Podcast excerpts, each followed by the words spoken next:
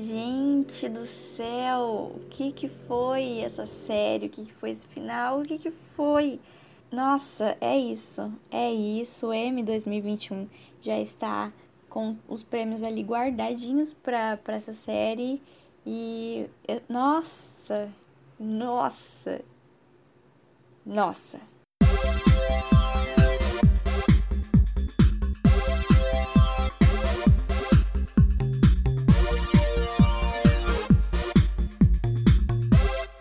Oi, galerinha! Uhul!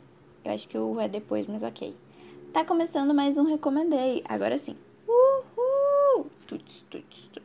O tuts, tuts, tuts, na verdade, do Rapidinhas da Night. Foda-se. E hoje a gente vai falar um pouco sobre a série de 2020. Sim, a série, melhor série de 2020, melhor estreia de 2020. Não adianta discutir comigo, não adianta. Não tem como você assistir essa série e querer vir discutir comigo que não é a melhor série de 2020. Sim, estou falando de Lovecraft Country. Uh, consegui falar o nome certinho. Como sempre, a HBO entrega tudo pra gente, de mão beijada. Toda vez que eu vejo essas séries da HBO sendo sucesso, sendo super boas e aclamadas, prêmios, prêmios, prêmios, eu lembro de quando as pessoas ficavam assim: Nossa, quando o GOT terminar, não vai ter mais nada pra HBO assistir. A HBO nunca vai produzir mais nada tão bom quanto o GOT. Ora, ora, ora. Temos Watchmen, temos Succession, que eu não assisti ainda, mas olha o tanto de prêmio que essa caceta levou. Temos a My Destroyer, que eu também não assisti, mas eu já vejo gente falando muito bem. Temos Insecure, que eu estou assistindo e é muito boa mesmo. Então, e vou falar uma coisa polêmica aqui agora. Obviamente, eu entendo a importância de GOT pro mundo das séries e tudo mais. Mas essas séries de agora que a HBO estão lançando, gente, são muito melhores. Desculpa aí, fãs de GOT. Eu gosto de GOT, gosto, mas eu ainda tô brava pelo final, então acho que eu posso falar isso. Eu vou contar um pouquinho mais sobre a série e eu vou comentar o final e o que eu achei e o que esperar da segunda temporada ou não esperar, porque na verdade eu nem sei o que esperar da segunda temporada depois daquele final. Mas para você que não assistiu a série, saiba que é o seguinte, o episódio vai ser dividido em duas pequenas partes. A primeira parte eu vou apresentar a série, um todo da série para você que não assistiu ainda, totalmente livre de spoilers. Vou falar sobre a produção, falar sobre onde foi inspirado, um contextinho ali, uma uma parte pequena, sim, mas é para você ficar por dentro e ver se atiça a sua curiosidade para você assistir. Aí, se você não assistiu ainda, eu vai ter uma parte que eu falo, gente, a partir de agora vai ter spoiler. Se você não assistiu a série e quer assistir e não quer spoiler, você para aqui aqui, agora, e vai assistir. E daí depois, quando você assistir, você volta pra cá. E aí depois que você assistir a série, você volta e volta exatamente para aquele tempinho ali pra vocês verem a minha opinião sobre as coisas, eu falar sobre teorias, sobre outros comentários sobre a série e todas essas coisas aí. Obviamente, se você não assistiu a série e tudo mais, eu vou colocar o minuto que vai estar tá quando eu finalizo o episódio. Caso vocês queiram ouvir eu falando das rapidinhas da Nath, que hoje, se eu não me engano, são três séries que eu vou falar nas rapidinhas. Então vamos começar! Pra quem não conhece nada da série, ela é inspirada em um livro que é inspirada num outro livro. Como assim, Natália? Tinha um, um escritor que se chama o H.P. Lovecraft, que ele era um escritor dos Estados Unidos que revolucionou o gênero de terror, colocando é, elementos fantásticos, coisas de ficção, fantasia e tudo mais. Então, tipo, ele revolucionou o mundo do terror. Porém, esse desgraçado Eu tenho medo de xingar e aí, tipo, aparecer a família dele. Não sei porquê, mas tipo, não fala assim dele, que não sei o quê. Mas ele era muito, muito, muito racista. Ele era um supremacista branco. Inclusive, tem, tem algumas pessoas que comentam que, aparentemente, que os monstros eram a representação do medo que ele sentia das pessoas negras, que o racismo dele fez ele criar aqueles monstros.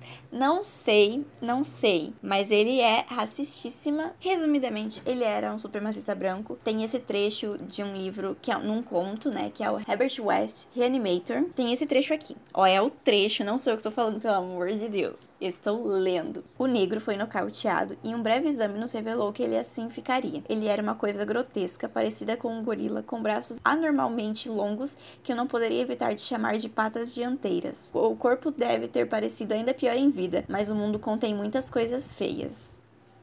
Olha o tipo de coisa que esse cara fazia. Ele, e aparentemente ele também era, tipo, anti-imigração, obviamente, né? E, e daí tem gente que passa pano pra ele, falando assim, porque fala assim, ah, nada a ver, porque ele, ele se casou com uma mulher de origem judaica.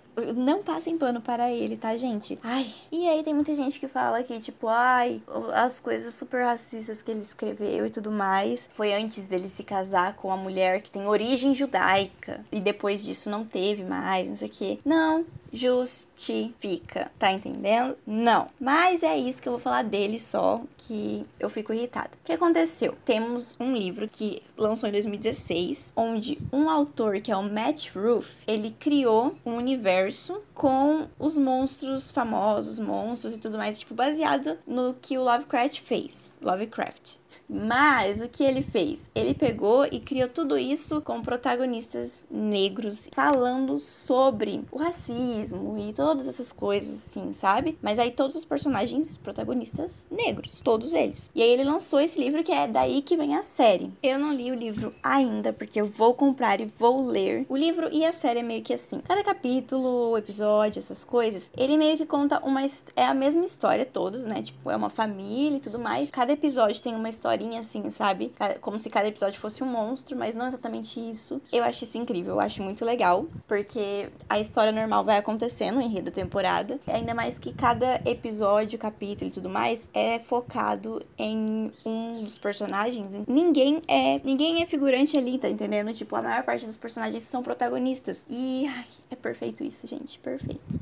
Uma coisa que você precisa saber é que, como eu disse, como todo personagem tem a sua importância, tem muito personagem que entra e você acha, não dá nada. Você acha que, tipo assim, ah, ok, é, apareceu ali, tipo, é isso, ela não vai fazer muito mais coisa. E de repente, pá, um episódio focado nela e você fica, nossa, nossa. Então, a série ganhou bastante notoriedade. Notoriedade, que chique. Porque tem um nome ali que chamou muita atenção, porque é um nome famoso, que é um dos produtores, que é o Jordan Peele. Eu não sei se é assim que fala o nome dele, mas eu estou falando aqui. Ele é um dos produtores executivos da série e tudo mais. Porém, eu acho que a gente tem que deixar muito claro de que a principal produtora é a Misha Green, que é uma mulher maravilhosa. Ela ainda, inclusive, escreveu e comandou, eu acho, se eu não me engano, o primeiro episódio da série que já faz você ficar surtado, tipo, meu Deus, o que, que é isso? Temos que deixar muito claro que ela é maravilhosa, perfeita. Parabéns, sério mesmo. Ela, inclusive, tava falando sobre uma segunda temporada porque ao contrário de Watchmen, eles pensam em continuar, entendeu? Watchmen era uma minissérie, Lovecraft, Lovecraft Country pode se tornar mais do que isso. E deixa bastante coisa aberta para uma possível segunda temporada, ao mesmo tempo que se não tiver uma segunda temporada, é um final bom, assim. Então, assistam tranquilamente, galera. O enredo principal é que segue o personagem Atticus, junto com a amiga dele, Leticia, e o tio George, eles vão em uma viagem pelas estradas dos anos 50 nos Estados Unidos, buscando o pai do Atticus que tinha desaparecido. Isso começa com uma luta para eles sobreviverem. Eles estão seguindo um mapa lá e tudo mais, só que é um mapa que tem umas anotações, não entendi muito bem direito. Então eles precisam ir nessas cidades, nesses lugares, e aí tá na época de segregação, e aí e ainda mais, aí além de tudo tem os monstros que são os monstros do livro do Lovecraft. E aí você fica, gente, o que que tá acontecendo? O que que é isso? E é perfeita. É perfeita, é perfeita, é perfeita, é perfeita. Perfeita é série do ano. Só isso que eu tenho a dizer. Atenção, essa é a parte sem spoiler. Eu acabei de apresentar a série para vocês. Não tem muito mais do que falar. Só um adendo, a Misha Green, ela é criadora da série também, tá, gente? deixar esse adendo aqui. Eu falei que ela era produtora só, mas na verdade ela é criadora também. Então, a partir de agora, a partir desse momento, teremos a parte com spoiler para você que já assistiu a série e quiser saber o que eu achei, quiser ver é, curiosidades, teorias, referências, o que a galera achou. Então, se você não assistiu ainda, você pode sair daqui e ir pro fim do episódio. E se você não liga para spoiler e quiser ouvir o que eu tenho para falar, é só continuar. Eu tava pensando como começar, como separar o que falar nesse episódio, porque eu tentei falar, ah, falar por personagem, ou eu falo por episódio, porque tem episódio que é focado em dar personagem, só que tem episódios que não são exatamente focados no personagem, mas ele tá lá. Então eu fiquei meio que tipo, o que, que eu faço? Então eu, eu vou ver se dá boa eu apresentar. Eu vou tentar apresentar os personagens e aí falar um pouco sobre o episódio deles. E daí eu vou tentar usar a ordem dos episódios. Tem alguns episódios, com personagens que não tem episódios, ou não é que eles não tem, mas é que tem uns, uns personagens que tem os episódios mais focadões neles, assim. Então, primeiramente eu vou falar do protagonista, que é o Atticus, né? Que é o Tiki que chamam ele. Ele é um homem que acabou de voltar da guerra. Ele resolveu ir atrás do pai dele, que sumiu, desapareceu e ninguém mais sabe onde tá. Então ele voltou para Chicago para procurar, para ver se ele encontra o pai dele. Ele, uma, ele encontra alguns mapas falando para ele ir para Arden, que é onde ele acredita que a família da mãe do Atticus é. Ele vai até o tio dele, que é o tio George, para pedir ajuda para ir lá para Arden encontrar o pai dele. O Atticus ele é um personagem que ele me assustou em alguns momentos. Desde o começo a gente sabe que, como ele é o protagonista, ele está destinado a grandes coisas, obviamente. Eu acho que foi muito chocante algumas cenas. A atuação dele é muito boa e ele participou de milhares de cenas que foram muito importantes para a série no desenvolvimento de outros personagens também, não só dele mesmo. Inclusive tem uma personagem que ela aparece por conta dele, que é com quem uma das personagens com quem ele se relaciona. Eu adorei ela, história dela e eu cheguei até a ficar com raiva dele no episódio que mostra ele no exército e tudo mais, que eu vou falar um pouco sobre esse episódio daqui a pouco. Mas esse episódio eu fiquei com um pouco de raiva dele e eu fiquei meio que receosa com o que aconteceu. Mas basicamente o Atticus ele chega lá, ele é uma pessoa muito curiosa, corajosa, mas ele também é muito é, orgulhoso. Acho que assim, é uma ótima palavra pra definir ele. Ele é bem teimoso com as coisas, ele discute muito e não sei mais o que falar dele. Dá pra ver que ele é apegado à família dele e tudo mais. E aí a gente tem o tio George, ele, ele também é um cara bem inteligentão. Ele costuma viajar pelos Estados Unidos para fazer pesquisa para um, um, livro que eles costumam escrever, que é um guia de viagem para pessoas negras. Por causa que, anos 50, né, segregação. Então, você quer viajar, você precisa saber para onde você tá indo e saber como, onde comer, onde se portar e tudo mais. Então, ele escreve esses livros, ele sai viajando pelos Estados Unidos e escreve esse livro para vender para pessoas pessoas negras e tudo mais. E aí ele tem um carro, inclusive, que é o que ele faz isso. Ele tem a família dele, que é. Ele tem uma mulher e uma menina, que a mulher dele é a Hipólita. E tem a filha, que é a Diana. E vamos falar dela, delas um pouquinho mais pra frente. Eu fiquei muito surpresa, por causa que quando eu comecei a assistir a série, eu, eu como ele tá bastante no trailer e tudo mais, eu achei que ele estaria junto com os meninos. Quando eu comecei a assistir a série, na verdade, eu pensei que seria uma série que, tipo assim, a série inteira seria uma road trip, tipo, eles viajando, e aí, cada cidade que eles iam, eles encontrariam um monstro diferente, entendeu? Só que não, porque a viagem não é assim. Tipo, no primeiro episódio, eles estão eles indo até tal local, aí eles são impedidos, né, pelo que tá rolando rolando ali. Inclusive, e aí eu fiquei surpresa porque achei que o tio George era um dos protagonistas, obviamente ele é, mas ele morre. ele morre. Eu fiquei, ué, mas ele morreu? O que que tá acontecendo? Ele não era um protagonista? No segundo episódio ele já morreu, mas eu achei muito importante ele ter morrido para o desenvolvimento de outros personagens em cima disso. Personagens que a gente ficou pensando, tipo, ai, vai fazer merda. Sendo que, tipo, acabou pegando tomando rédea da situação. Que horror falar isso, né? Eu gostei bastante que ele morreu, mas eu acho que trouxe um desenvolvimento a mais pra história e trouxe um, uma, um apelo emocional maior também dos personagens. Basicamente, temos a Christina Brand, Brand White, que é a vilã da temporada, né? Que nos livros, se eu não me engano, era para ser um homem. Era o Caleb, não tenho certeza. A Christina, ela é muito emblemática no começo. Não dá para saber se ela realmente sente alguma coisa ou se ela só tá tipo, foda-se todo mundo. É, meu objetivo é viver para sempre. Foda-se vocês. Então, eu fiquei muito confusa com tudo que rolou assim, sabe? Tinha momentos que eu pensava assim, não, mas ela, ela tá gostando da menina lá. Ficava, não, mas na verdade não, ela só tá usando ela porque ela quer ter alguém, pelo menos, pra apoiar ela. Porque em nenhum momento ela pega e fica tipo, eu também quero imortalidade para você, para eu não ficar sozinha. Eu romantizei? Não, é só que eu pensei nessa possibilidade. Teve um momento que eu achei que ela poderia considerar fazer isso. Mas ela surpreendeu. No começo ela aparece, a gente não consegue entender se ela realmente é uma vilã ou se ela tem redenção. Então, foi uma ótima escolha para pra, pra essa atriz, por causa que a gente realmente fica confuso ali sobre o que tá rolando. Teve um momento que ela falou assim: se, você me, se vocês me entregarem o livro, eu vou fazer de tudo para ajudar vocês. Eu juro para vocês que eu quase acreditei nela naquele momento, eu teria entregado o livro. Eu juro para vocês. E ainda bem que eu não fiz isso, mas ok. Ah, eu já acho que já é bom introduzir a Letícia, né? Porque ela tá ali junto no carro. A Letícia, a Leti, no caso, ah, pra quem é chegado, ela é uma mulher que ela acabou de voltar da cidade, pra cidade dela, pra ver família e tudo mais. Ela claramente tem problemas ali familiares com a irmã dela, que é a Ruby, por causa que a mãe dela morreu e ela não foi no enterro, e ela tinha problemas com a mãe dela e tudo mais. Então, ela apareceu na cidade, ela ia ficar por pouco tempo e depois ia tentar pegar carona. É aí que ela acaba entrando em contato com o George e o Atticus. E, tipo, pegar uma carona com eles para que eles estavam viajando e tudo mais. Então ela pensou, vou pegar carona com eles. Então aí eles entram no carro e vamos viajar. Esse primeiro episódio, ele tem um terror mais jump scare no final, obviamente. Mas eu acho que o que me deu mais agonia no episódio foi o terror psicológico do momento do carro que o carro da polícia persegue eles. Ai, é horrível, dá muita agonia aquela cena. O policial tá ali,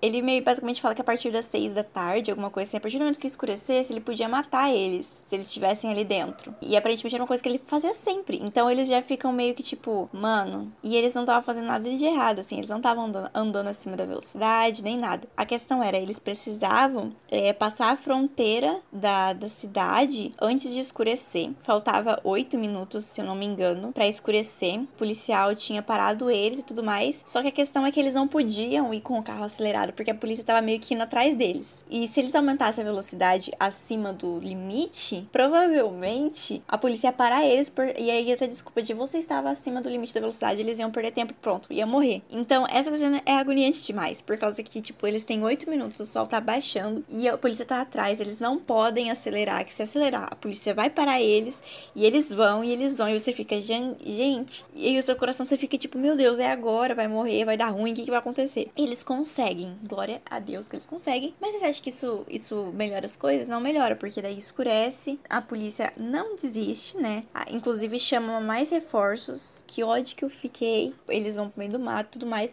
Só que aparentemente durante a noite acontecem coisas estranhas lá, entendeu? Aí surgem os monstros, que eu não sei quais monstros que são, que são os monstros muito estranhos. E é aí que a gente começa a ver muito sangue. E a gente fica, meu Deus, gente, o que, que é isso? É muito sangue mesmo, gente. Tem muito sangue na série. Presta atenção nisso. Eles simplesmente ficam fugindo do bicho. Aparentemente o bicho não gosta de, de luz, inclusive ele aparece só à noite, né? Mas é, eu lembro que esse primeiro episódio já, já me pegou a série. Eu não gosto muito de terror, mas eu já fiquei, gente, que série fantástica. Acaba que eles, eles até ficam presos, né?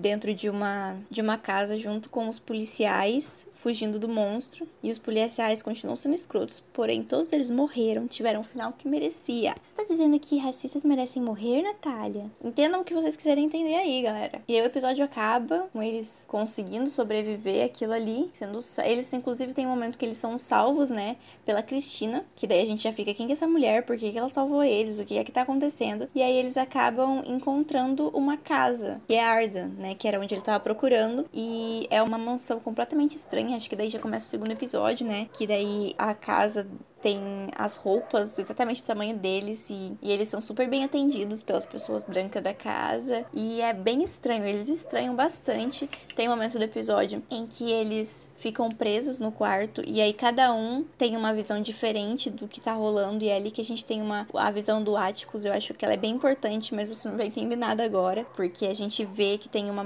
uma mulher que aparece lá, que eu vou falar dela daqui a pouco. A Letícia, ela ela vê o Então cada um tem uma visão diferente do que tá rolando. Eu não sei se mostra o medo deles, o sonho deles, ou os dois, sei lá. Basicamente é isso que vai rolando ali. E aí depois é. Eles eles estavam planejando fugir, mas eles pensam, porra, o nosso carro tá destruído, como é que a gente vai fugir, que não sei o que. Sendo que o carro aparece depois, completamente intacto, que é muito estranho. E aí ele, eles ficam nessa de tipo, o que faremos? Inclusive, como Adam aparentemente é uma cidade, tem uma vila, um vilarejo que é muito estranho, tem pessoas muito estranhas ali. Eles veem que tem uma torre ali, e aí o Atticus acha que o pai dele tá ali dentro. O Atticus encontra com o dono da casa, né? Que é o, o senhor Brent White. Ele percebe que tem, tem alguma coisa estranha rolando ali. Basicamente, eles precisam usar o o Atticus, porque ele é da linhagem do cara lá, que é o tipo, uau, o cara fodão e tudo mais. Como ele é da linhagem desse cara, eles precisam usar ele para fazer um feitiço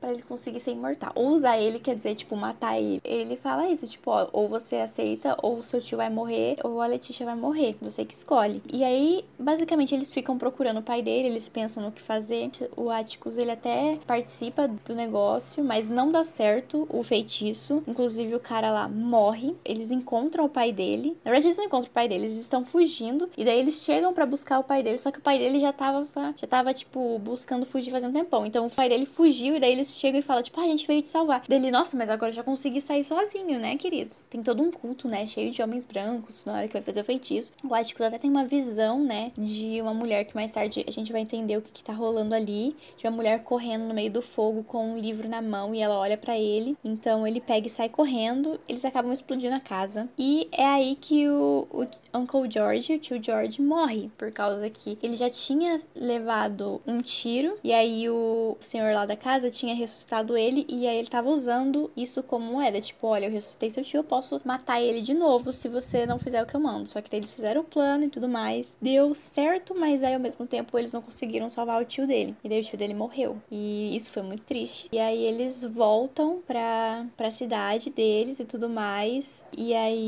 tem a mulher dele, a filha dele, tendo, tendo que lidar com isso. A mulher dele, ela fica desconfiada do que rolou com ele e tudo mais. E aí a gente vai falar disso daqui a pouco. Mas aí a gente chega no episódio 3, que é o episódio focado na Leti. Letícia maravilhosa. Esse episódio é muito bom, gente. Muito bom mesmo. O que acontece nesse episódio? Basicamente, a Leti, ela resolve ficar em Chicago. Quando ela volta, depois que ela volta da viagem com os meninos, né? Depois de tudo que eles viram, ela resolve, ok, vou ficar aqui em Chicago. Ela pega e consegue comprar uma mansão que é em um bairro predominantemente branco. E aí ela resolve que ela vai reformar a mansão e transformar em uma pensão para pessoas negras. Aí você imagina como os brancos devem ter se sentido, né? Por conta de várias pessoas negras em um território branco. Deu ruim.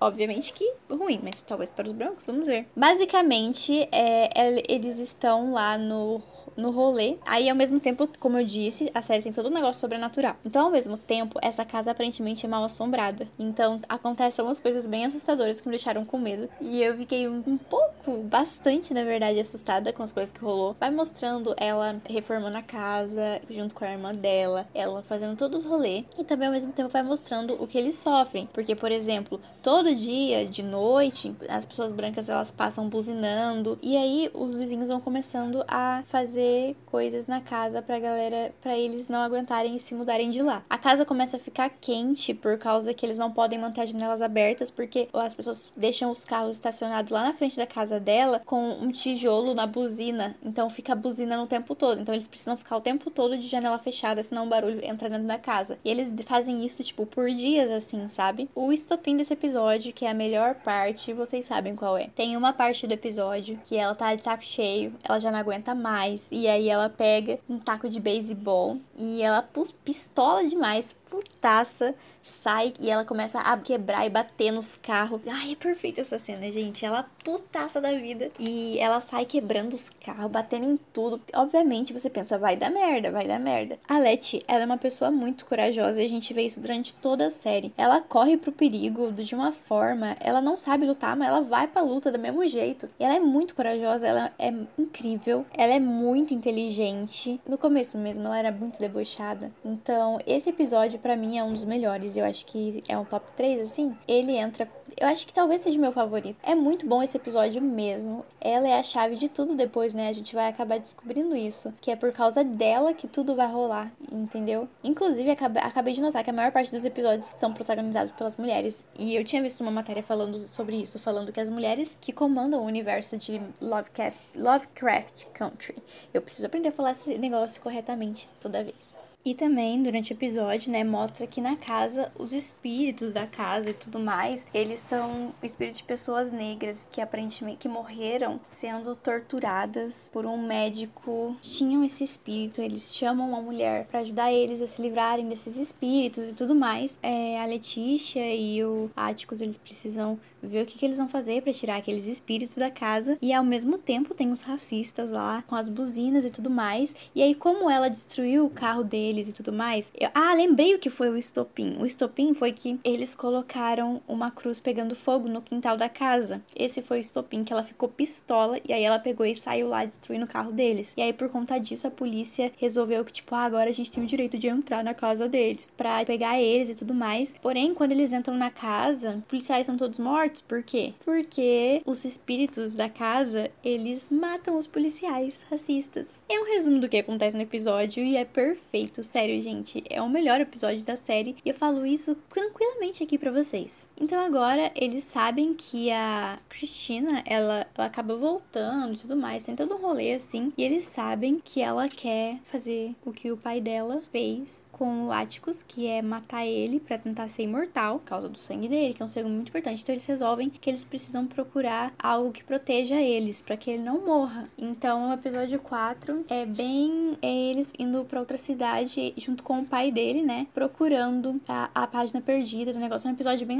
bem Indiana Jones, eu achei esse episódio, sabe? Eles entram, eles precisam ir no museu e aí eles precisam ficar procurando onde tá o negócio específico para que eles entrem num túnel. E aí esse túnel, ele tem, dependendo do horário do dia, a água vai subindo, então eles precisam ir logo, porque senão eles vão morrer afogados. E é muito louco esse episódio. E a gente tem também a, a Letty mostrando que ela é forte, poderosa, maravilhosa, porque ela, ela não tem medo de nada, gente. Ela é muito corajosa. Eu não iria nesses negócios. Eu falar, ah, então ok, pode ir, galera. Não, ela vai lá, ela quer participar, ela quer ajudar. E ela ajuda pra caralho. É, eles encontram uma mulher que é muito estranha. Eu levei um susto com ela, eu levei um susto com ela. E aí eles levam ela porque aparentemente ela era o, a página dos livros, alguma coisa assim. Só que aí no fim, o Montrose, que é o pai do Atticus, né, mata ela porque ele não quer que ela seja usada. Ela ali é um negócio de uma magia mal. Então ela, como ela é usada como uma magia mal, ele não quer que o Atticus use isso ou que isso seja usado contra ele, porque o Atticus quer usar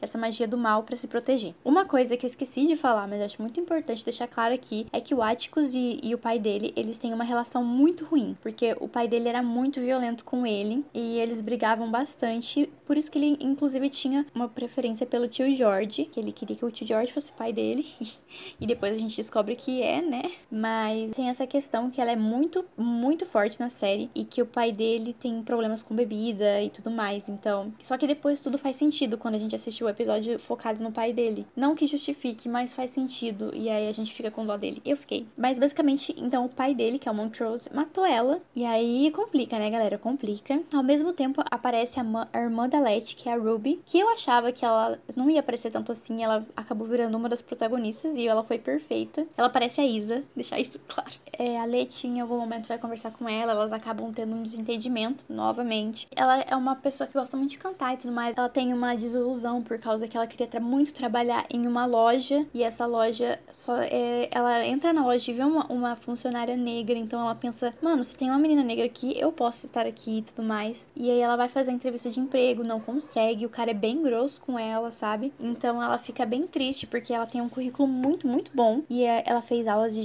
datilografar, alguma coisa assim, eu não lembro se é exatamente isso. Ela tem um currículo muito bom, mas ela não conseguiu a vaga. E aí ela fica mal e ela tá mal quando ela pega e percebe que tem um homem olhando para ela, que é o William, que é um dos caras que tava na casa lá no segundo episódio, e ele vai conversar com ela. Dá pra ver ali que rolou um climinha. Aí você fica, hum, o que tá acontecendo? E de repente, pá, eles até se pegam, né, no episódio.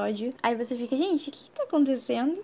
E aí que vamos pro episódio 5, que é o episódio focado na Ruby. E foi um episódio simplesmente incrível. A Ruby, ela acorda no dia seguinte como uma mulher branca. E ela acha muito estranho, ela fica muito confusa. Aí ela sai pela rua e ela tá num bairro predominantemente negro. E ela sai muito confusa na rua. Ah, essa parte dá muita dó por causa que aí a polícia para, né? Porque ela, ela para um menino e pergunta, tipo, ah, onde é que eu tô? Que não sei o que. É, o menininho tá conversando com ela e a polícia chega e acha que o menino. e bate no menininho, como se o menininho estivesse machucando ela. E aí, aí ela fica meio que desesperada, assim. Ela acaba pegando ajuda e tudo mais. Basicamente, eu acho que o mais interessante desse episódio é a visão que, que ela tem que a gente tem da Ruby, porque ela queria muito emprego e tudo mais. Então ela, o William aparece para ela e aí ele explica, ele fala: "Olha, é o seguinte, eu te dou essa poção aqui. Você viu esse privilégio como é ser uma mulher branca? Então, eu te dou essa poção, você pode se tornar uma mulher branca sempre que você quiser. Porém, você vai ter que fazer uma coisa para mim quando eu pedir". E aí ela acaba aceitando e aí ela toma a poção e aí mostra ela aprendendo ali a, a ser uma mulher branca. Não que seja difícil, mas é ela aprendendo, mostrando a vida não ser difícil, no caso.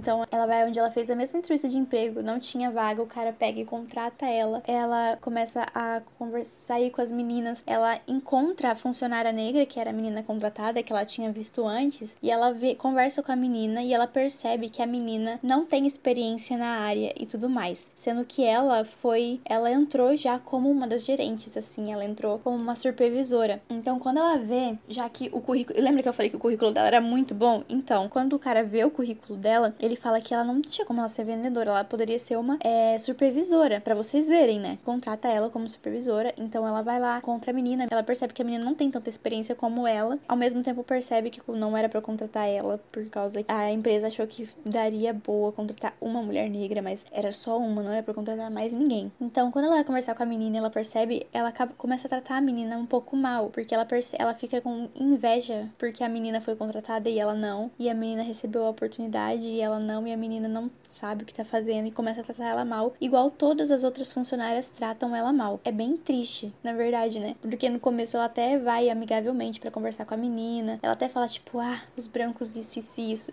e a menina fica, você é branca, o que você está falando? É bem interessante para ver, ver como tudo, como ela vai aprendendo a usar esse poder, mas ao mesmo tempo ela vai ficando enojada do que ela vê assim. A Ruby é uma personagem muito complexa, porque ao mesmo tempo que ela não quer gostar disso, ela gosta.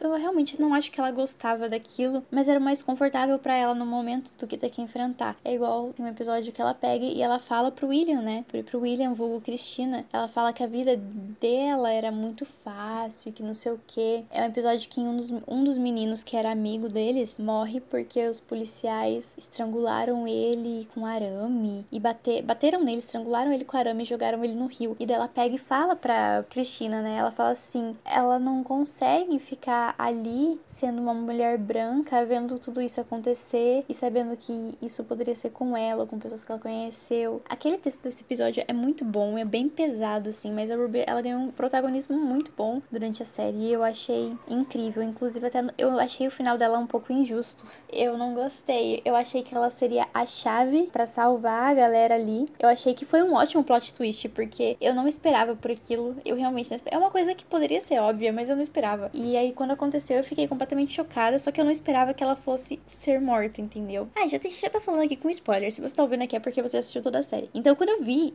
aquilo, eu fiquei muito, muito chocado. Eu fiquei, gente, eu não acredito que a Cristina matou ela. Isso porque a Cristina gostava dela como um acessório, não era como gostasse de verdade. Além de que no fim do episódio ela pega e enfia o sapato no cu do chefe dela. E eu achei essa cena incrível e um pouco agoniante. Mas tudo bem, né, galera? A gente só sorri a cena. Não sei se eu falei, né, que a Cristina é o William, porque a Cristina também toma poção para se tornar o William. Então, aí por isso que a Cristina e ela tem essa relação ali de um namorinho. Agora, um dos outros, um dos melhores episódios que fez eu ficar com um pouco de ódio do Atticus foi o episódio 6, que é o episódio Meet Me in Daegu, que aí a gente conhece a Dia, que é uma estudante de enfermagem e que a gente vê ali. Você acha que ela é uma garota normal na Coreia e tudo mais. Eu achei muito legal eles não mostrarem Coreia dos anos antigos lá, que eu não lembro qual ano exatamente aconteceu isso, acho que 40. Tá tendo uma guerra na Coreia e não mostra a Coreia estereotipada. Não mostra ah, os coreanos falando em inglês, o que, o que normalmente eles fazem nos filmes americanos. Ele, às vezes nem tem desculpa, mas ele, ah, a gente prefere falar em inglês, só pra ficar mais fácil pros americanos, mas os americanos vão ter que ler legenda assim, galera. O episódio, ele é inteiro em coreano, né? As protagonistas do episódio falam o tempo todo em coreano, só as partes em que ela está com o Atticus, que o Atticus não fala coreano, né? O episódio, ele é uma volta no, no passado do Atticus,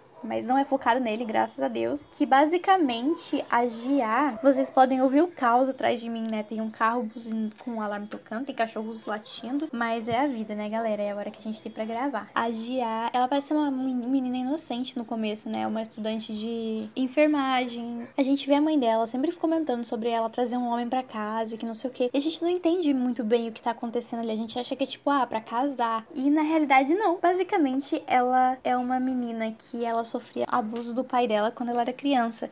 E a mãe dela orou para um espírito, fez uma prece para um espírito para que ele mandasse alguma coisa para ajudar elas a se livrarem do pai dela. Então, é muito Naruto isso, mas uma raposa de nove caudas, eu acho que era nove caudas, entrou dentro do corpo. Eu acho que isso deve ser uma lenda coreana. Ele entrou dentro do corpo da Jia e aí agora toda vez ela era tipo em cubos, é em cubos que fala, não lembro. Ela precisava se encontrar romanticamente, fazer sexo com 100 homens e, e aí todos esses homens eles iriam morrer, obviamente as nove caudas dela saíam dela e é bem estranho assim, sabe? Então, basicamente ela tinha que fazer isso e aí esses caras morriam, né? Porque ela obviamente matava eles e aí ela tinha que fazer esses 100 sacrifícios. O primeiro que ela matou foi o pai dela, que daí um dia ele foi tocar nela e aí isso aconteceu, que ela matou ele e tudo mais. Basicamente é uma viúva negra. Então ela, ela e a mãe dela estavam nessa missão aí de encontrar caras com quem ela ficava e aí matava eles e tudo mais. Ao mesmo tempo rolando uma guerra na a guerra da Coreia. Na escola de enfermagem, ela faz uma,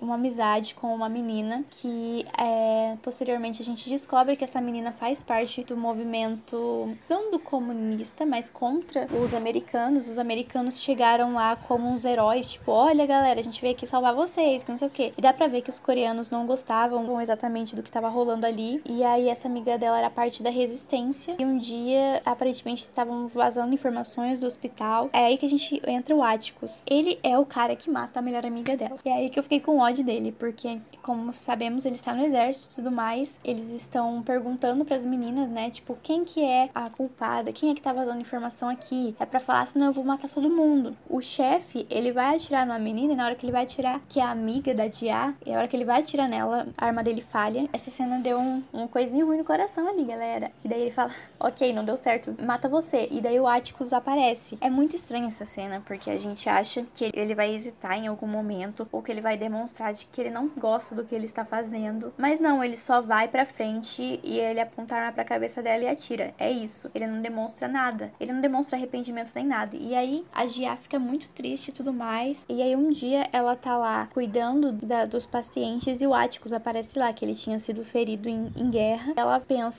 em se vingar dele. Eu acho essa cena meio. Ai, eu, eu entendo o ódio que ela sente dele, sabe? Porque ele fica interessado nela, então ele começa a chavecar ela ali. Só que ela dá para você perceber que ela tá desconfortável e que ela tá tipo, mano, você matou a minha melhor amiga. Então ela começa é para se vingar. Ela resolve que ele vai ser o centésimo cara com quem ela vai se deitar e que daí ela vai matar ele. Ela acaba conhecendo ele, eles acabam se conhecendo melhor e ela percebe, né, que que a guerra mudou ele, que ele não era daquele jeito assim. Então ela começa a se apaixonar por ele. Eu fiquei tipo, ele ainda matou a sua melhor amiga, querida, mas tudo bem, né? Ah, e lembra que no, no segundo episódio tem a aparição de uma menina pro Atticus quando ele tá preso na casa e cada um tem umas visões do sonho barra pesadelo deles. É ela que aparece, é a Gia. Então eles começam a se relacionar e tudo mais. E aí ela planeja matar ele. Só que quando eles começam a se relacionar, ela, ela meio que expulsa ele da casa dela. Ela se recusa porque ela tava gostando dele. Então ela, acaba voltando atrás dele e tudo mais. Eles voltam. Parece um romance? Parece. Mas não é. Porque daí ela briga com a mãe dela e tudo mais. Eles começam. Ela resolve que ela não vai matar o centésimo homem porque ela gosta de ter a raposa de nove caudas dentro dela. Quando ela suga a vida do homem e tudo mais, ela consegue ver a vida inteira dele. Então, quando ela tá junto com o Atticus, ela começa a aprender a controlar a raposa para não matar ele e tudo mais. Só que tem um dia que ela não consegue. E aí, sem querer, a raposa ataca ela. E aí ele fica completamente assustado, mas ela ao mesmo tempo consegue ver toda a vida dele, inclusive a morte dele. E ela fica muito assustada porque ela nunca tinha visto isso, né? E é uma visão do futuro. E daí ele fica assustado e ele começa a fugir dela. E ela pega e fala, tipo, olha, você vai morrer, você não pode ir pra casa, você vai morrer. E aí também tem uma ligação no, em um, no primeiro ou no segundo episódio. Eu acho que quando ele percebe que ele provavelmente vai morrer, ele liga para ela. Ele fala, tipo, ah, me, me, me conecte com a Coreia. E daí ela pega e faz, você escuta a voz dela falando: Você voltou pra casa, não é? Eu te avisei que não sei o que. Só que a gente não entende quem é. Aí depois, quando a gente conhece a Gia, a gente percebe ali o que, que rolou ao desenvolvimento dela. Que daí depois ela volta com a mãe dela. E ela vai até lá, mulher, para comentar o que aconteceu e tudo mais. É um episódio, é um dos meus episódios favoritos também. É os três, todos os episódios são os meus favoritos. Mas eu gostei muito do desenvolvimento do episódio e do desenvolvimento da personagem, que é uma personagem que a gente achava que ela era aleatória em história, só que ela complementa tudo. Ela que avisou que ele iria morrer. E ela é inclusive uma, uma das chaves, ela é a chave para no final para eles conseguirem derrotar a Cristina, porque ela volta para a cidade posteriormente e o Atticus, ele é bem mal, ele maltrata ela, né? Mas ela consegue voltar e ela continua por lá, né, buscando ajudar ele. Ela avisou, tinha avisado, ela não queria que ele morresse porque ela gostava dele. E ela é a chave no fim, porque eles precisam conectar a Cristina com o Atticus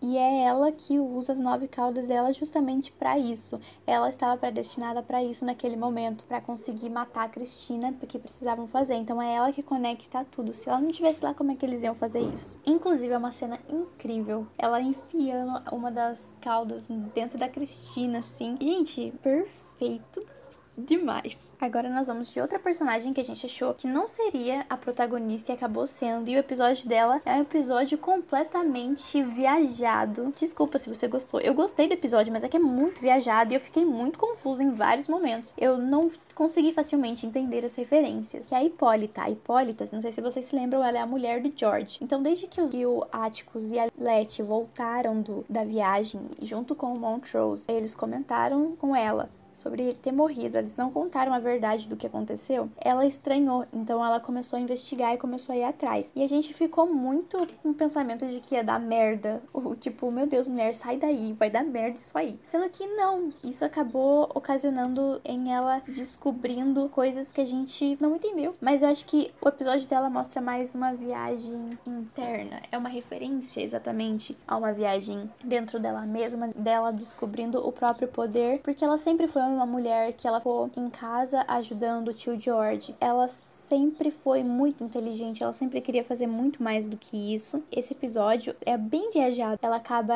começando a investigar as coisas e chega a um negócio que abre um portal interdimensional. Ela vai parar no meio de alienígenas e eles conseguem levar ela para qualquer lugar que ela queira. Mostra várias referências de tudo que ela pode ser. Se ela quiser ser uma mulher sedutora, ela consegue ser uma mulher sedutora. Se ela quiser ser uma guerreira, ela consegue. Ela passou anos treinando, mas ela, ela conseguiu se tornar uma guerreira. Inclusive mostra que é exatamente o poder da mulher, né? De que tudo que ela pode ser. O legal desse episódio é que ele tem uma referência a Elsa Soares. Sim, uma das personagens que apresenta as possibilidades das coisas para Hipólita, ela foi completamente inspirada na Elsa Soares no clipe do Mulher do Fim do Mundo. E isso tá inclusive no aplicativo do HBO Extras. Mas voltando, ela podia ir para qualquer qualquer lugar ser o que ela quisesse. Então ela foi uma dançarina, ela foi uma lutadora. Ela volta para ela como mulher do George. Ele estava morto, né? Mas obviamente ali não era real. Ela tem uma conversa com ele.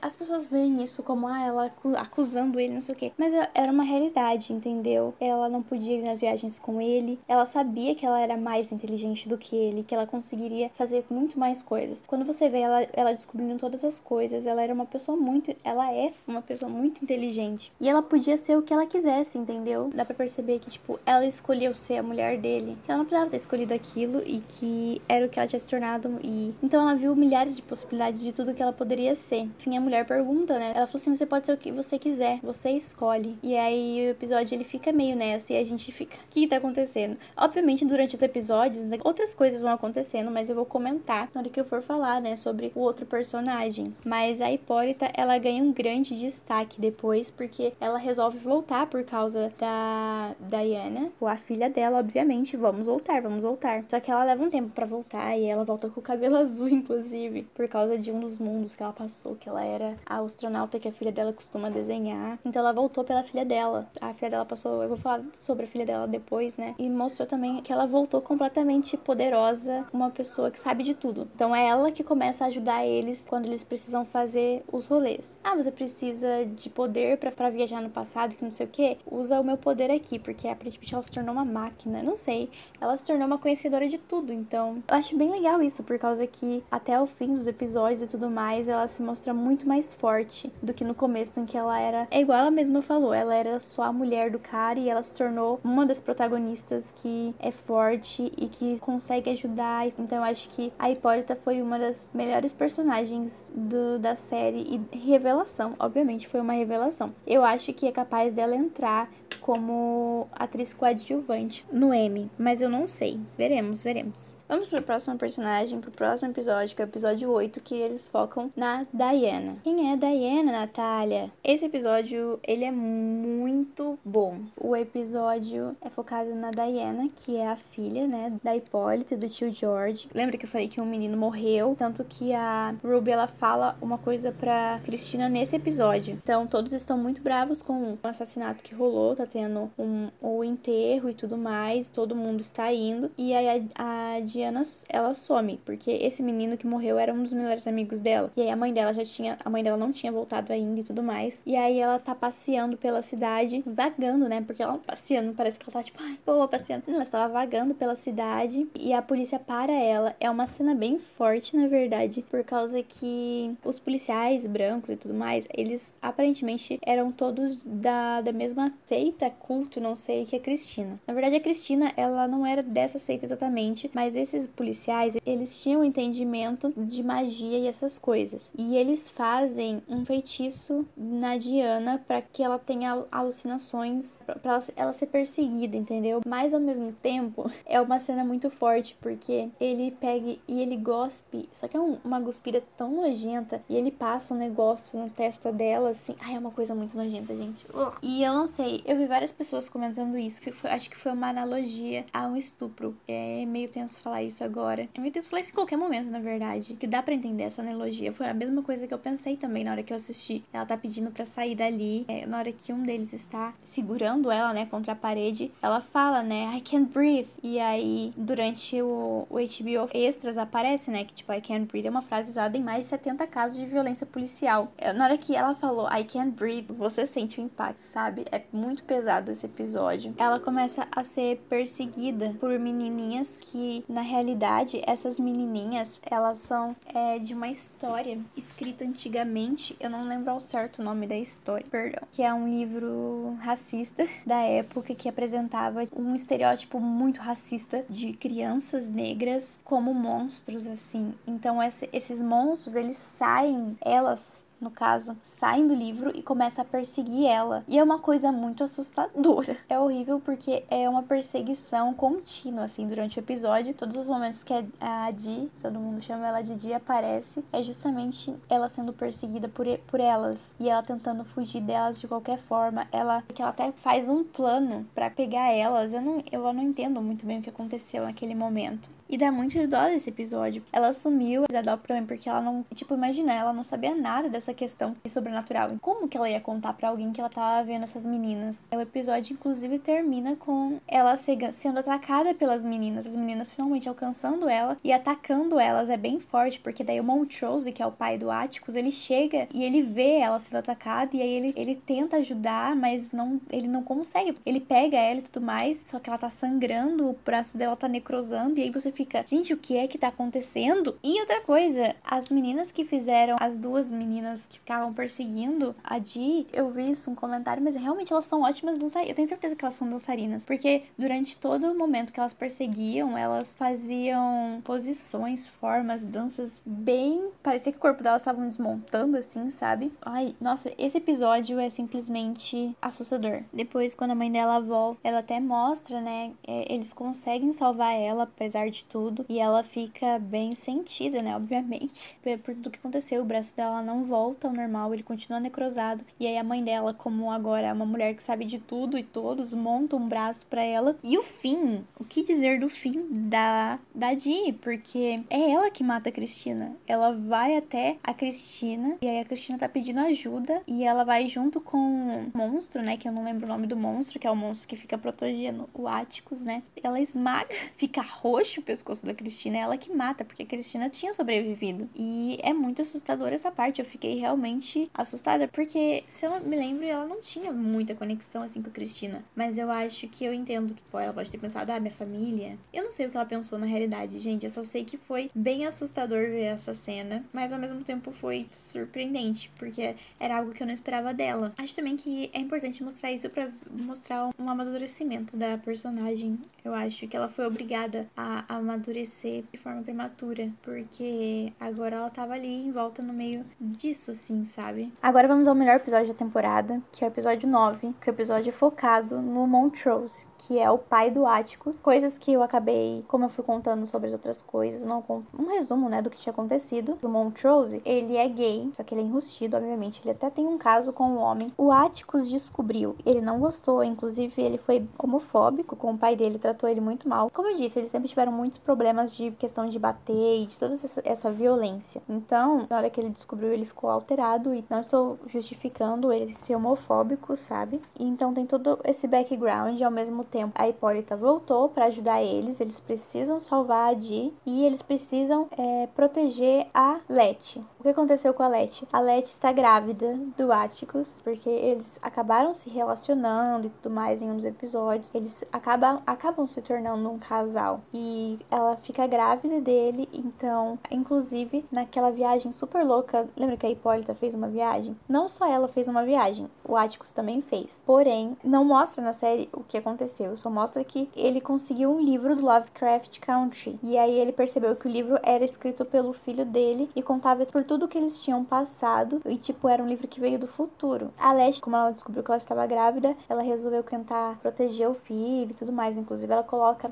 a marca de Caim para proteger ela e o bebê. Ela até entrega para Cristina, né, uma folha para isso, porque ela precisa proteger o bebê, ela quer proteger. Antes ela só ia pra loucura e é isso mesmo. Ao mesmo tempo, o Atticus também estava tentando se proteger porque ele sabia que ele seria usado no feitiço tudo mais, tudo aquilo que a gente já falou. Esse é o contexto do background. Então eles precisavam voltar no tempo para pegar o livro dos nomes, porque o livro dos nomes ele tinha sido ele tinha sido queimado em um incêndio da família do Éticos. Então eles precisavam voltar para 1921, antes do incêndio. Esse episódio ele aborda o famoso massacre de Tulsa, né, que ele foi representado também em Watchmen, eu até comentei no episódio 3 eles precisam voltar para esse dia. Os pais do Áticos e tudo mais, eles viveram aquele dia, né? Eles eram jovens e aí eles voltam no tempo e aí que a gente consegue ver um pouco do passado do Montrose, que o pai dele era muito, muito violento com ele, agredia bastante ele. Era para ter um baile de colégio, o baile é cancelado e o livro dos nomes ele está dentro da casa do Áticos, do Áticos não, da família do Áticos, e aí eles precisam pegar esse livro. O que acontece nesse episódio que eu acho uma das piores coisas é que a Letty ela consegue entrar na casa, né? Porque ela está fugindo, pessoas brancas acabam trombando com ela e atirarem nela e aí ela consegue fugir. E ela entra na casa deles. Eu acho que é muito horrível,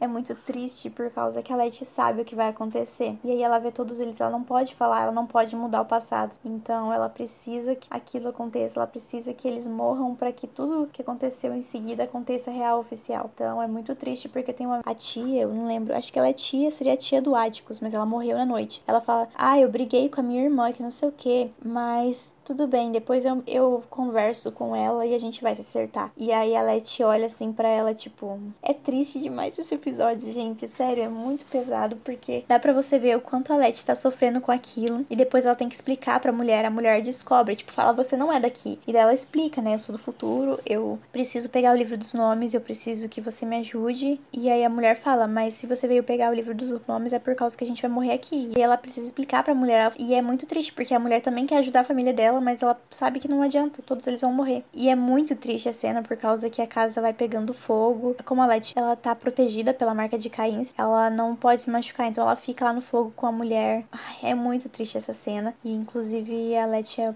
o protagonista demais desse episódio também, por causa que depois ela volta saindo no meio do fogo, no meio das bombas, voltando com o livro, com aquele rosto dela, assim, sabe? Tipo, Nossa, arrepia tudo. Arrepia tudo de tão perfeita que essa mulher é. Eu já disse que essa mulher é corajosa, gente. Ela é maravilhosa. Também, durante a história, né, a gente acaba vendo Montrose e o que rolou com ele. O Atticus. Ele vai atrás dele, né, porque ele acabou sumindo ali no meio. Eu fiquei com muita dó dele no episódio, porque eu achava que não era necessário ter levado ele lá. Eu sei que ele precisava mostrar onde é que era e tudo mais, mas eu achei muito pesado, porque ele claramente ficou muito abalado de estar de volta. Você imagina, foi uma das piores noites da vida dele. E aí mostra um arrependimento da vida dele, que era que ele já sabia que ele era gay e tudo mais, mas aí ele tinha todos os problemas com o pai dele. Ele tinha até um namoradinho. E aí mostra ele brigando com o menino, sabe? E te falando que ele era que ele era gay e zoando o menino por causa disso. E o menino até fica triste. E aí é, eles estão na praça da cidade. E é nessa hora que começa o massacre. Então chega um caminhão de pessoas pessoas e eles atiram no menino na frente dele.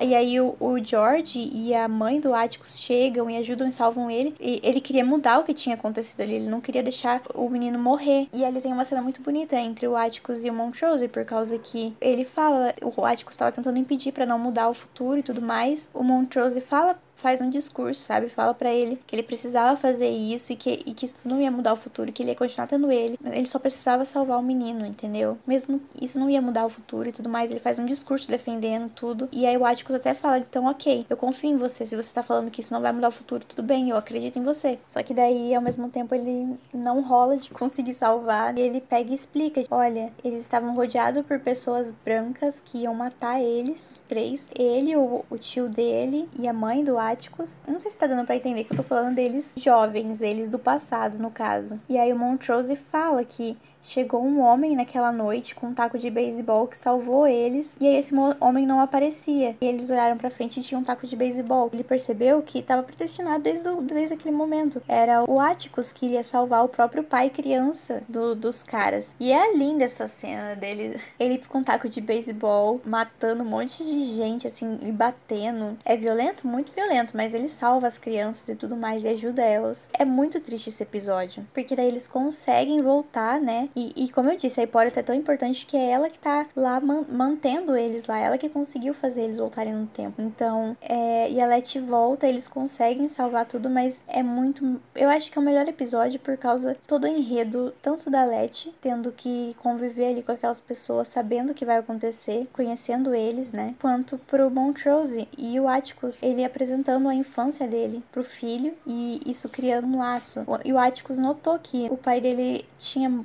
muitos traumas para ser daquele jeito, entendeu? Então que justificasse e o pai dele querendo ou não amava ele. Não que eu queira romantizar o maltrato das pessoas, mas é que é compreensível tudo o que acontece, querendo ou não, entendeu? Ainda mais que se passa na, na década de 50 e tudo era muito atrasado. Então é um episódio muito chocante, marcante. Para finalizar, né, a gente chega no episódio 10, que é o último episódio, que acontece muita coisa. Eu só vi um portal aí que gosta de ficar, de ficar criticando, que ficou reclamando que, tipo, ai, foi muito burocrático o final, mas é porque precisava encerrar. E ele conseguiu encerrar. Tem vários momentos assistindo meu celular que a tela ficava preta e aí eu via meu próprio reflexo. Eu tava assim, gente, o que que tá acontecendo? Ou eu tava chorando, eu chorei, confesso que chorei. E foi um episódio simplesmente fantástico. O Atticus e a Letty, eles conseguem contato com os ancestrais para descobrir o que que eles precisam fazer. Eles percebem que o Atticus, ele realmente precisa morrer para que tudo aquilo aconteça. O pai dele não queria deixar que isso acontecesse. E o Atticus mente pro pai dele, né? Ele fala, tipo, não, mas eu, a gente conseguiu arrumar um jeito, eu vou sobreviver. E é por causa disso que o pai dele deixa ele ir, né? Porque agora eles tinham se conectado tudo. Todo mundo tá envolvido em algum momento. A Di e a Hipólita, elas estão, elas estão juntas, né? Tentando, ajudando.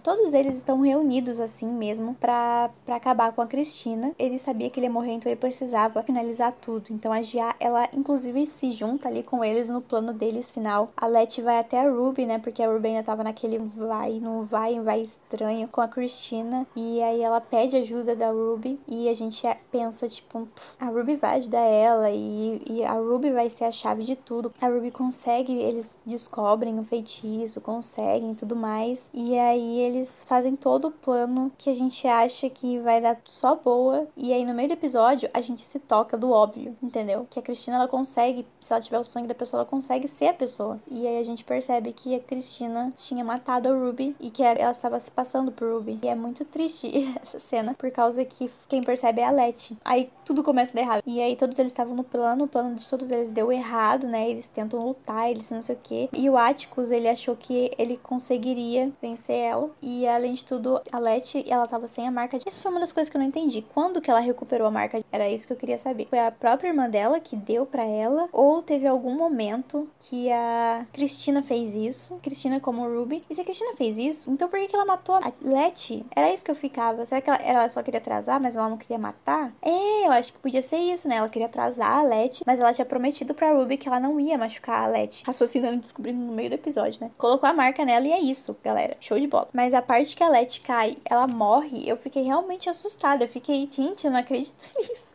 Eu pensei assim, alguém vai pegar ela, alguém vai acontecer alguma coisa. Não. E aí foi muito legal por causa que o Atticus, ele acha que ela morreu, né? Ele fica mal e tudo mais. E aí a sequência final foi perfeita, porque tinha muita coisa ali que aparentemente tinha sido pulado e que a gente não tinha entendido. Então, ao invés de fazer um flashback explicando detalhadamente tudo, a hora que a Gia pega e conecta eles, né?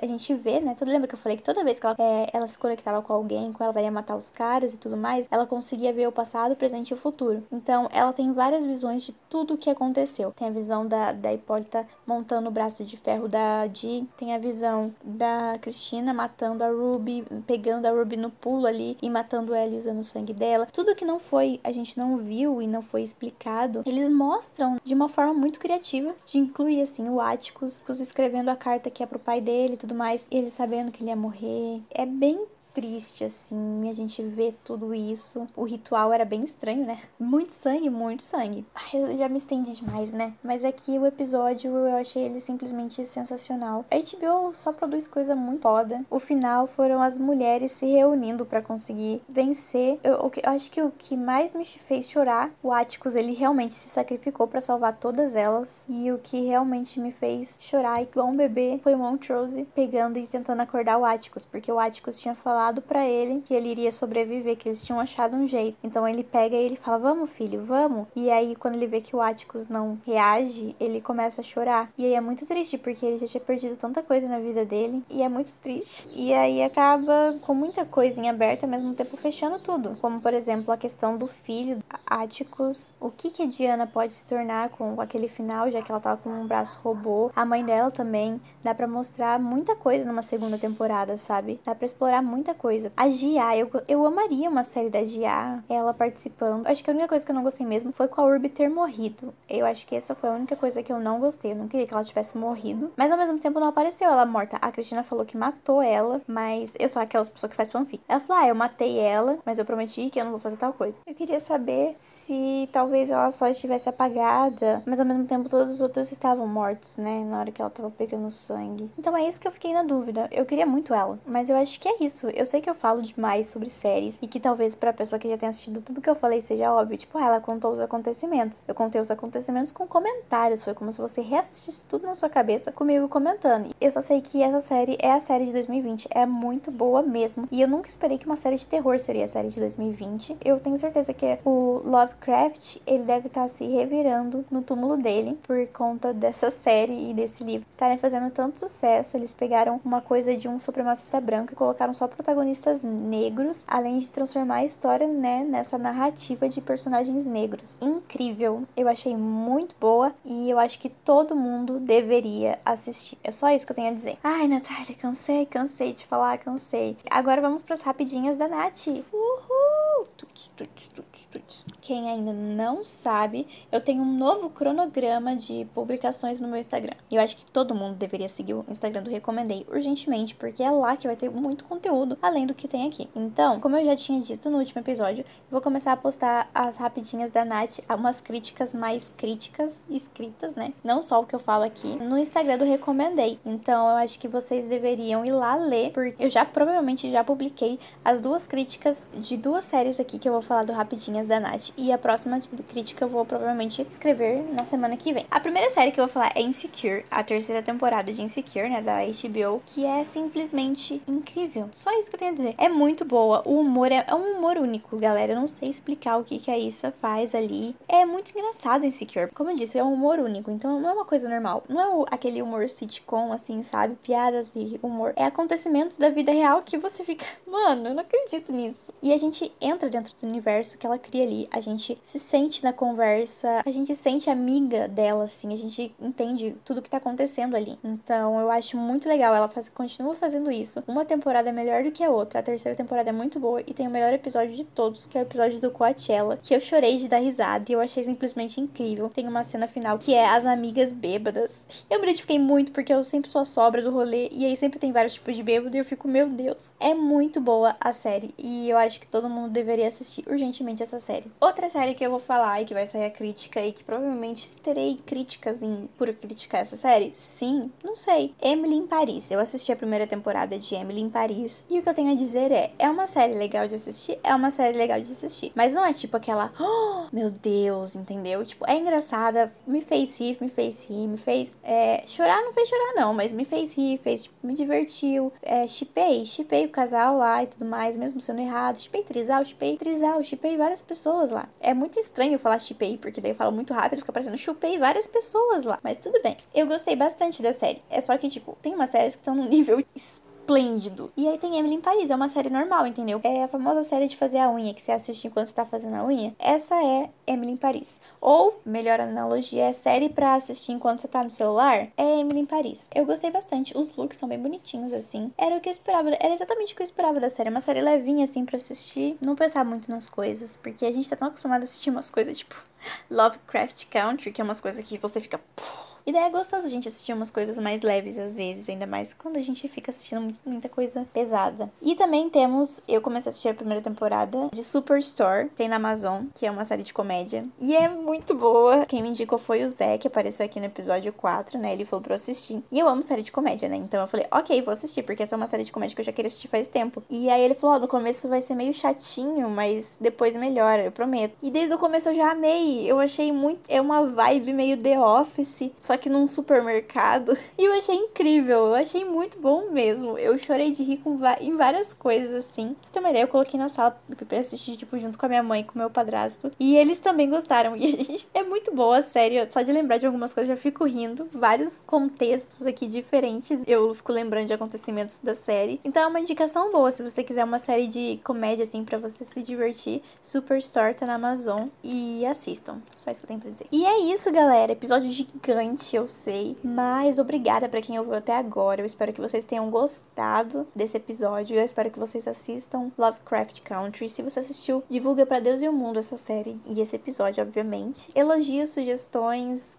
críticas, talvez. Se vocês quiserem fazer alguma pergunta, algum comentário, é só mandar pro recomendeipodcast@gmail.com. Então é só mandar lá, se você qualquer coisa, que é sugestão de tema e tudo mais, pode mandar. Vocês sigam as nossas redes sociais, o Recomendei Podcast no Facebook, é só pesquisar lá. Recomendei Podcast tudo junto no Instagram e é lá onde a festa acontece, galera. Vai ter conteúdo todo dia da semana lá. E o Recomendei P no Twitter. Aí é só pesquisar lá. Lá no Twitter é onde normalmente vocês conseguem ficar atualizado pelas de notícias, que eu sempre vou comentando as notícias lá. Não esquece de mandar para os amiguinhos de vocês ouvirem, façam uma pirâmide bonitinha assim. Você pega, escuta e você passa para os outros. E ainda vocês podem publicar no Insta que estão ouvindo, me marcar e ou publicar que estão assistindo a série porque eu indiquei, ou comentar sobre o que eu falei. Se quiserem falar sobre a série, pode vir falar também comigo, que eu amo comentar sobre séries e surtar junto com outras pessoas que também assistiram. E é isso aí, até semana que vem, galera. Fui.